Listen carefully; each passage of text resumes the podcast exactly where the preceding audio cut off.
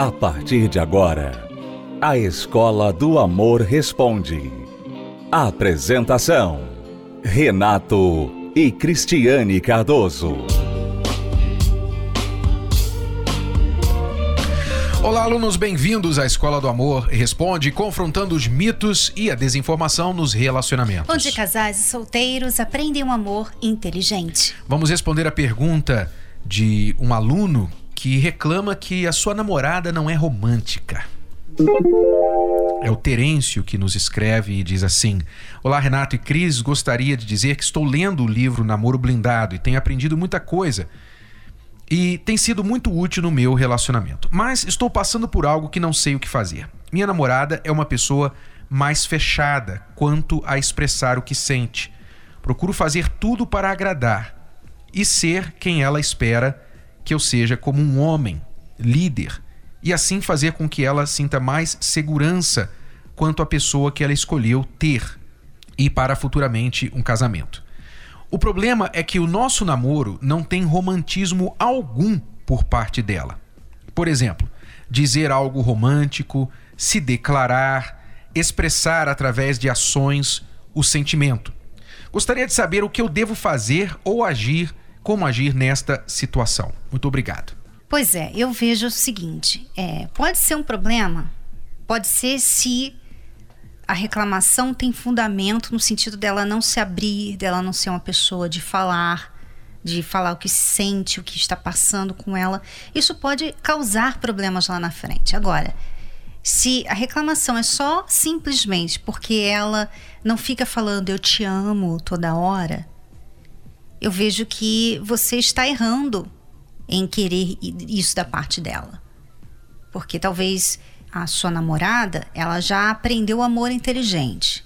E ela sabe que a mulher que se valoriza, ela não vai ficar se entregando, ficar elogiando, sabe, fazendo muita coisa pelo namorado, noivo antes do casamento. Ela quer que ele venha conquistá-la, né? Eu fiz isso com o Renato. O Renato você lembra, né, Renato? Eu não era de ficar falando é, palavras românticas para você. Quem escrevia cartinha para quem? É, você me fez suar para porque eu precisava disso, uhum. eu precisava saber se ele realmente me amava. Então eu queria que ele corresse atrás. Eu queria que ele mostrasse o quanto ele estava interessado em mim. Eu não queria dar o braço a torcer.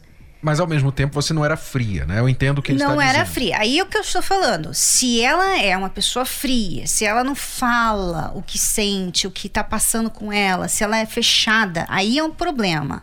Mas se a reclamação dele é só porque ela não fala eu te amo, se ela não dá bom dia todo dia pelo WhatsApp, né? Se ela não é como a maioria das meninas hoje em dia que estão o tempo todo ali 24 horas por dia disponíveis para os seus namorados, se ela não é assim, eu não vejo isso um problema, eu vejo até isso bom da parte dela. É importante, Terêncio, você entender que toda pessoa tem o seu jeito de expressar amor. E nem toda pessoa expressa amor do mesmo jeito, tá? Isso é muito importante. Algumas pessoas são muito românticas. Elas gostam de deixar bilhetinhos, elas gostam de fazer surpresas amorosas, as datas são muito importantes para ela, data do primeiro beijo, dia dos namorados, aniversário de casamento, etc, etc. Muito importante para essas pessoas. Elas valorizam os pequenos gestos. É um tipo de pessoa. Nem todo mundo é assim. Tem o outro extremo também. Pessoas que não colocam nenhum valor nessas coisas. Pessoas que, ao contrário, fazem questão de não fazer nada nessas datas, exatamente para dizer: olha, eu não sou o tipo de pessoa que precisa de uma data para me lembrar do meu namorado, da minha namorada, do meu marido. Eu não preciso disso. Amor para mim é todo dia e tal. São pessoas, você já deve ter ouvido pessoas falarem isso. Então, são dois extremos e todos os que estão entre esses dois extremos, tem ainda aqueles outros, né, que são equilibrados, que são uma mistura desses dois extremos. Então há pessoas que expressam amor de forma bem declarada e outras que não. Outras expressam esse amor de outra forma. Você pode expressar o amor por ela sendo romântico, sendo pontual, mandando mensagem para ela, e ela pode expressar o amor por você de uma outra forma ela não, não é muito expressiva, talvez ela cresceu em uma família onde ela nunca viu amor ser expressado. Você tem que observar a família dela.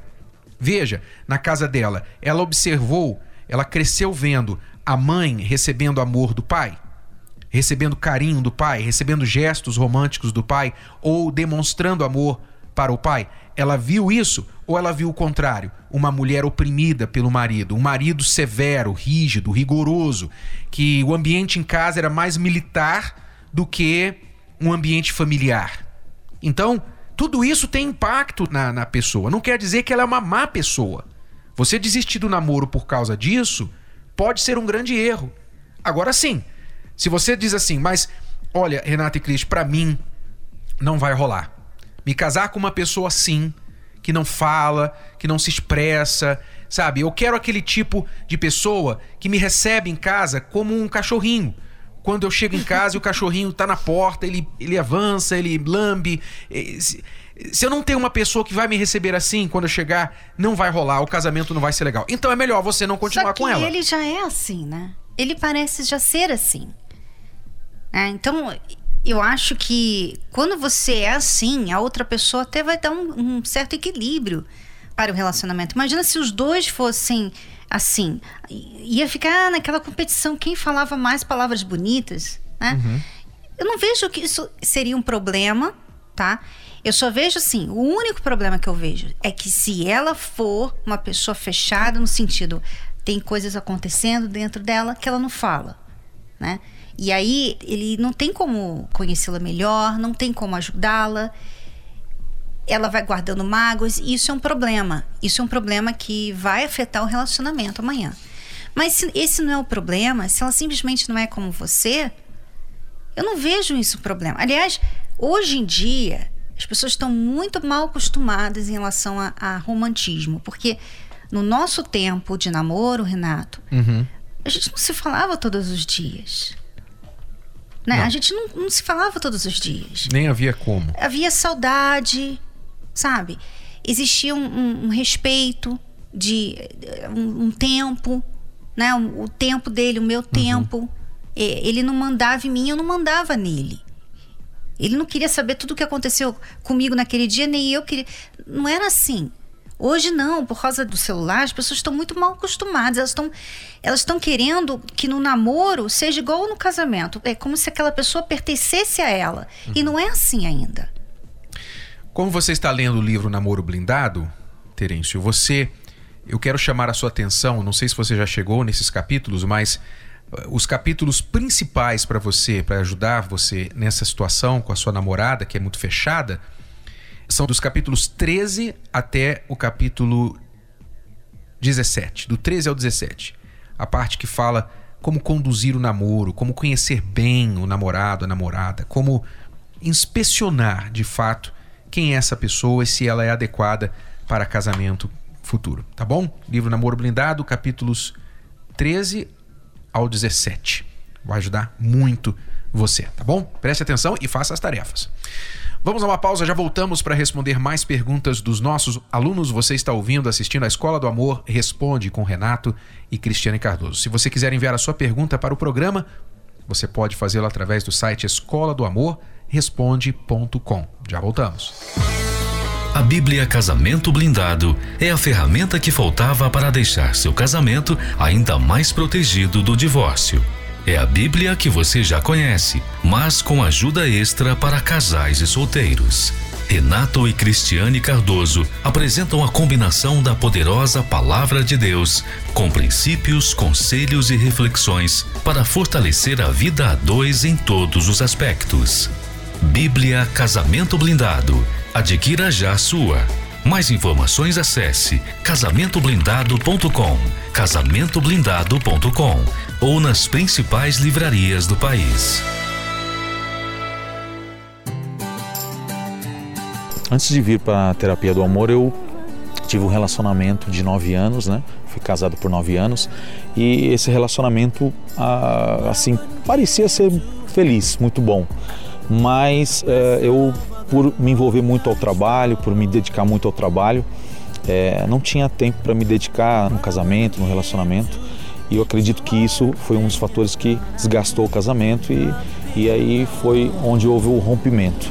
Né? Sofri muito com esse rompimento, passei por um início de depressão. O tempo foi passando, eu achei que não tinha mais esperança nesse, nesse ponto, né? Nessa questão amorosa, achei que não iria ser mais feliz, que não iria encontrar mais alguém. E aí foi onde eu ouvi falar da terapia do amor, né? E comecei então a frequentar a terapia do amor. E foi aí que através das, das terapias, ouvindo, lendo, né, o livro Casamento Blindado, foi que eu fui entendendo, fui me curando e quando eu já me vi já bem, né, já curado, foi que então eu conheci hoje a minha atual esposa, né? Vi, ouvi vários pontos que realmente eu praticava errado no meu relacionamento, né? E então isso me fez mudar, me fez é, ver que trabalhar é importante, mas a gente tem que ser moderado, a gente tem que ser equilibrado, né? Tem que ter o tempo para a família, tem que ter o tempo para a esposa, passear, né, dar atenção. E foi acho que o ponto principal mesmo que me fez mudar, me fez entender que a vida não é só trabalhar. A gente tem que também desfrutar do que a gente trabalha, né? Muitos casais são infelizes na cama, no quarto, porque não comunicam. O, o, o sexo é uma coisa que o casal não conversa. É aquela coisa sem graça, aquela coisa rápida e cada um para um lado e fica assim, e ela não gosta, ou ele também não gosta, e aquela coisa fica sem resolução, por quê? Porque não sabem conversar, não sabem expressar o que está acontecendo. O homem acha que está arrebentando e a mulher está lá a ver navios. Vocês precisam aprender a expressar, aprender a, a conversar, inclusive sobre assuntos delicados, sem chegar numa briga. É, a minha vida amorosa era algo meio complicado por conta do meu interior. Eu tinha muitas questões da minha infância que eu trazia para os relacionamentos. Então, quando eu conheci, foi justamente após o término de um relacionamento que tinha tudo para dar certo. Nós não tínhamos conflitos, nós não brigávamos, nós nos dávamos super bem. Só que havia muita insegurança da minha parte. Com o término do relacionamento, eu entrei em depressão. Fiquei em depressão por basicamente um ano. Nesse um ano foi onde eu conheci as dores do coração totalmente. Então a minha vida amorosa verdadeiramente parou. No que ela parou, eu foi onde eu descobri as aulas. E com as aulas foi onde eu descobri o raciocínio. Eu descobri que eu não deveria achar que o meu coração que mandava. Eu descobri que eu deveria pensar antes de qualquer situação de envolvimento com outras pessoas e tal. E isso foi o que realmente fez funcionar, porque aí eu passei a entender que eu precisava ver o caráter da pessoa, eu precisava entender as minhas raízes, o porquê as minhas reações. Eu passei a entender que aquilo que eu aprendi com as amigas, com a minha mãe, não estava me fazendo feliz. Eu estava desenvolvendo profissionalmente, eu tinha uma carreira estabilizada, vinha com um histórico profissional muito legal, porém eu tinha me tornado uma independente solitária. Então os relacionamentos não vinham dar certo, começaram a refletir e por conta disso eu falei, e agora, o que devo fazer? Então eu parei, pensei, cheguei a pegar um papel e uma caneta e anotar todos os, tudo aquilo que era pontuado. E eu enxerguei o que eu deveria fazer. Eu comecei a superar. E nisso foi aonde eu conheci o meu esposo, quando eu já estava pronta. Coincidentemente ou não, eu creio que foi uma questão realmente de momento, de aprendizado, nós estávamos prontos. E no momento em que eu menos esperava, ele veio a me procurar. Esse relacionamento, né, que nós nos conhecemos na terapia do amor, realmente é, foi algo diferente, né? Porque a gente já é, se conheceu com os ensinamentos da terapia do amor, né? com o que a gente aprendeu na terapia. E realmente é, os ensinamentos na terapia realmente do amor fez toda a diferença, né? para que essa fase que falam que é muito difícil, para nós fosse mais fácil, né? fosse uma fase mais tranquila e que a gente é, dia a dia tem é, passado de letra né? E tem sido uma maravilha. Quando você muda primeiro que o outro, você pensa assim, poxa, isso não é justo, porque eu estou fazendo a minha parte. Eu estou fazendo o que eu falei que ia fazer. Ele não está. Mas não. Você está ganhando. Você está na frente da pessoa. Se você tiver um outro olhar, você está na frente do seu cônjuge, que não está querendo mudar. Então, quando você estiver lá na frente, você mudou mesmo, você melhorou, ele, quando ele reconhecer, ele vai ver que ele está lá atrás. E ele vai querer mudar, porque senão ele vai perder você. Então, quem muda primeiro está ganhando, não está perdendo. Como aparentemente você sente, você sente que você está perdendo, mas não, você está ganhando. Além de ganhar num casamento, você está ganhando com você mesma. Porque a mudança é boa também para a gente. No começo, quando a gente casou, eu era do cara que também falava tipo eu, eu sou assim. E aí, antes de casar, eu já mudei um pouco disso. E aí na palestra isso é bem claro que esse eu sou assim não existe, tem que cair por terra. Outra coisa também que eu vi que eu mudei é a coisa de você valorizar a esposa e curtir com ela e deixar meio que de lado essa coisa de ah, se eu tivesse com um amigo num bar seria legal agora, aquele futebol que eu ia não vou mais, nossa, aquela TVzinha, aquela coisa que eu sinto saudade, voltar para ela no caso. Você começa a perceber que ela seria o, o, o essencial e prioridade total. Já é a quarta vez que a gente vem é, participar da palestra. É, a gente tá, é, vem aprendendo a como é, respeitar um ao outro, coisa que a gente não tinha, um respeito no casamento. É, é isso. A gente brigava demais, brigava muito, quase todo dia era uma briga. Aí aprendi a respeitar ela. Hoje eu vejo ela com outros olhos. A gente brigava muito, xingava ela. Né? Hoje eu já penso 10 mil vezes antes de falar alguma coisa, né? E a gente aprendeu muita coisa boa. Participe da Terapia do Amor. Mais informações acesse terapia do amor.tv ou ligue para 0 operadora 11 3573 3535. Terapia do Amor, a mudança da sua vida amorosa.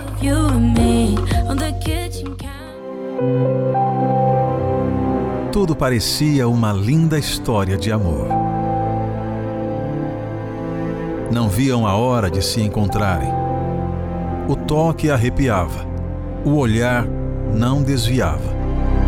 As palavras eram doces e amigáveis, e um sempre queria agradar o outro.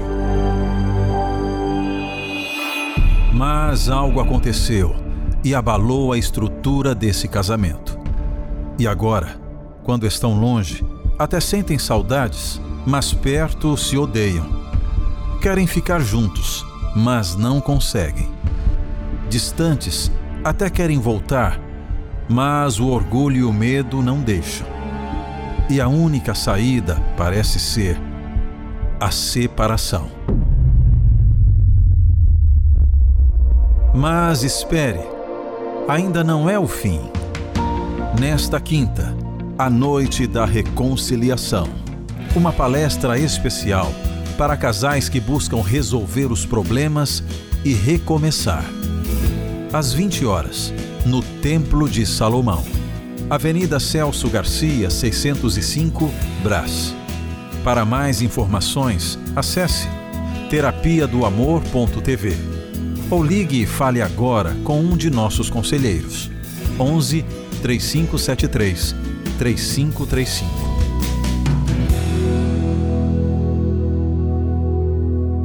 Se você está tentando reconciliar com seu marido, com a sua esposa, vocês, como um casal, brigaram, separaram, estão muito mal um com o outro, as coisas estão no gelo e vocês estão tentando reatar, seguir em frente, mas estão tendo dificuldades, este dia será muito especial para vocês. Vocês não vão terminar o ano do jeito que vocês estão. Venham buscar essa ajuda no dia da reconciliação na Terapia do Amor, aqui no Templo de Salomão, às 8 horas da noite, especialmente. A Silene nos escreveu e fez uma pergunta. Estou grávida, mas meu namorado se distanciou depois que soube da gravidez. Ele falou que se eu ficar com a criança vai terminar comigo.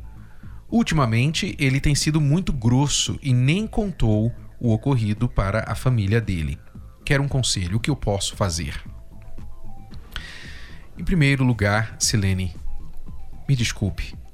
Eu sei que você está numa situação delicada, mas eu não posso deixar de pontuar isso aqui para o benefício das outras mulheres. Você errou em dormir com uma pessoa que não era seu marido. E agora você está colhendo o fruto de um relacionamento sem compromisso. Você foi e teve sexo com seu namorado. Uma das consequências possíveis de ter sexo é você engravidar. Você, sabendo disso, fez isso mesmo assim. E agora você reclama que ele não quer assumir a gravidez. Ele está errado? Está, mas você também. Você teve a sua parcela de erro.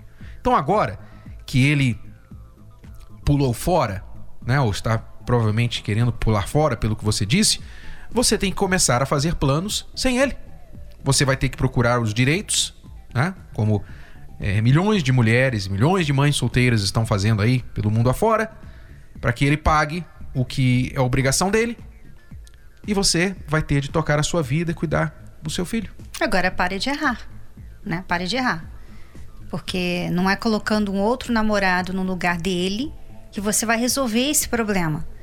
Agora você tem que ter mais cuidado, ser mais cautelosa, porque você tem um filho vindo por aí e ele precisa de uma família estabilizada, não de uma mãe desesperada querendo colocar um homem na vida dela, né, Renato? Exato. Então, da próxima vez, você vai conhecer bem a pessoa, você vai exigir compromisso da pessoa, namoro, noivado, casamento, respeitar as fases de um relacionamento sólido e aí sim se casar e só então se entregar para a próxima pessoa sexualmente, tá bom?